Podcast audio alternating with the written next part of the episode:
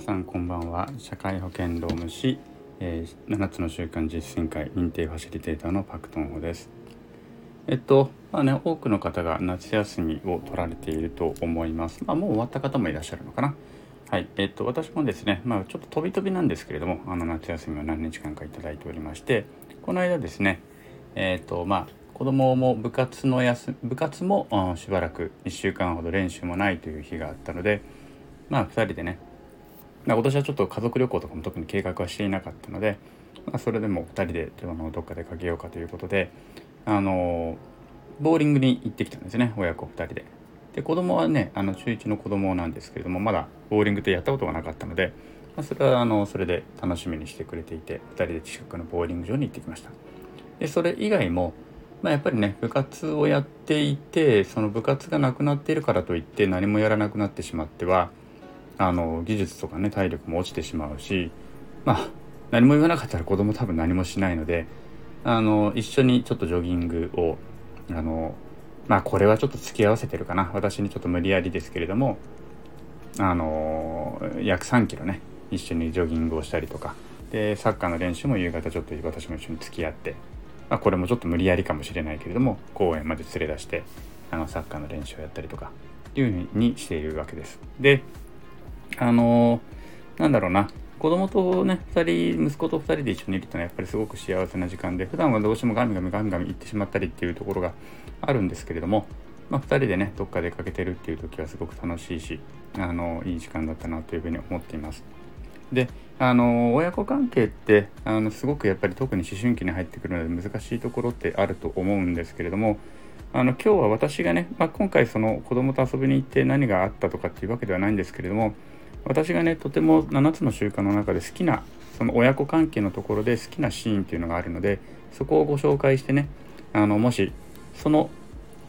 あの今日ご紹介する箇所で何かね参考になる方がいらっしゃればと思ってちょっと参考にあのご紹介してみたいと思います。えっとね7つの習慣の相互依存のパラダイムという章があります。まあ、公的成功に入っていくところですね。えー、第1の習慣から第3の習慣っていうのが私的成功といって自分自身の自立を成し遂げるための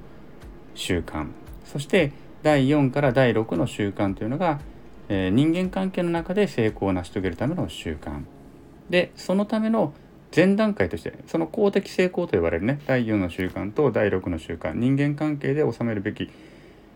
成功のそのための習慣を身につけるためにそもそも持っていなければいけない相互依存のパラダイムというところの章があるんですね。うん、でここで、まあ、信頼講座っていうのがあるんだと。ねまあ、信頼講座っていう言葉自体はいろんなところでも他のところでも聞いたりすることがあると思います。人間関係には信頼講座というのがあってあの信頼というものはやっぱりこの貯金していくことによって人間関係豊かになるし何か引き出しをしてしまった時でも貯金がたくさん溜まっていれば一つ二つのね小さなミスも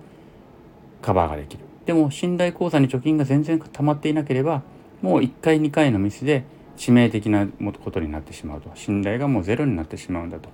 いうようなねあのところでよく使われていると思います。でその信頼口座っていうのが7つの習慣の書籍の中にも書かれていてでその信頼口座の残高を増やすためのね6つの預け入れっていうのをえっ、と小ビ博士はですね紹介をしてるんですね。6つの預け入れの方法があるんだと。でそのうちの1つが相手を理解するということです。うん。相手を理解するというのが6つの預け入れの一番初めに出てくるんですね。でこれは多分ね第5の習慣のあの理解される前に理解するにもつながってくる話なんですけれどもそこでとにかく相手を理解するというのがまずは、えー、6つの預け入れのねあの信頼講座をの残高を増やすための預け入れの6つの預け入れのうちの1つなんだということで、えー、書かれています。であの すいません。まあ、そこでね親子の関係っていうところでねあの一つの例が出ていてでこのエピソードがすごくあの好きでね私はあのこの親子関係子供との関係でも常にここを忘れたくないなと思ってるシーンがあるのでちょっとご紹介しますね。えっと7つの習慣簡約版の262ページ7つの習慣簡約版262ページの後ろから2行目から始まる、まあ、本文と本文の中で紹介されているエピソードです。はい、ちょっとご紹介したいと思います。友人の息子は熱烈な野球ファンだった。しかし父親の方は野球には全く興味がない。ところがある年の夏、この友人は息子を連れてメジャーリーグの試合を一つずつ見て回った。このその旅行には6週間という時間と相当なお金を費やした。しかしそれは息子との強い絆を作る貴重な経験となった。旅行から帰ってきて彼はある人から「君はそんなに野球が好きだったのか?」と聞かれこう答えた。いや、でもそれくらい息子のことが好きなんだ。はい。えー、というね、エピソードなんですね。あの、親子でメジャーリーグの試合を一つずつ回ったんだと。でも本人は父親の方は実は野球には大して興味がなかったんだと。だけど一緒に回った。で、それはなぜかというと、それくらい子供のね、息子のことが好きだからなんだと。だから息子を理解するため、息子の好きなものを一緒に見たい。息子と同じ景色を見てみたい。うん。まあこういった思いから一つ一つメジャーリーグの試合を回ったというんですね。はい。で、まあ、あのここでね大切なのはやっぱりこの相手と、まあ、子供でもそうですし相手と同じ世界を同じ視線から見てみるっていうのがすごく大切なのではないのかなと思います。特に親子関係とかだと子供が興味あるものって親には理解できないことって、まあ、結構あると思うんですね。うん。でそうするとなんだかわけわかんないことにはまりやがってとかねあのそんな風にちょっと思ってしまったりすることが私もあったりはするんです。だけどやっぱり子どものその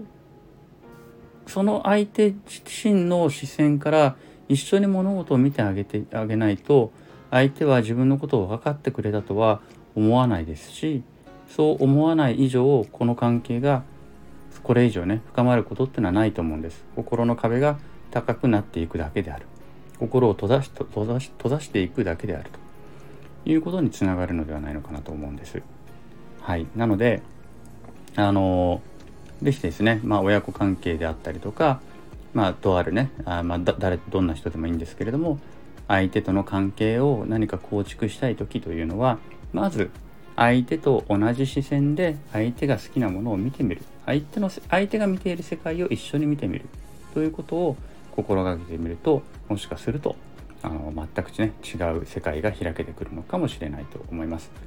うん、私もねあの私は実はサッカーの経験がねさっきサッカー一緒に練習してますって話したんですけれども実は私サッカーの経験はないです。小中は野球をやっていましたのでサッカーは全くできないです。だけど子供がサッカーを始めたのでやっぱりちょっとねボールの蹴り合いぐらいはしてあげなきゃいけないなと思ってもう何年3年ぐらい前ですけれどもあの子供がサッカー始めた時期に合わせてですね、えっと、ゼロから始める大人のためのサッカー教室みたいなものに半年間ぐらい通ってあのインサイドキックとかをですね教えてもらったりとかしていました。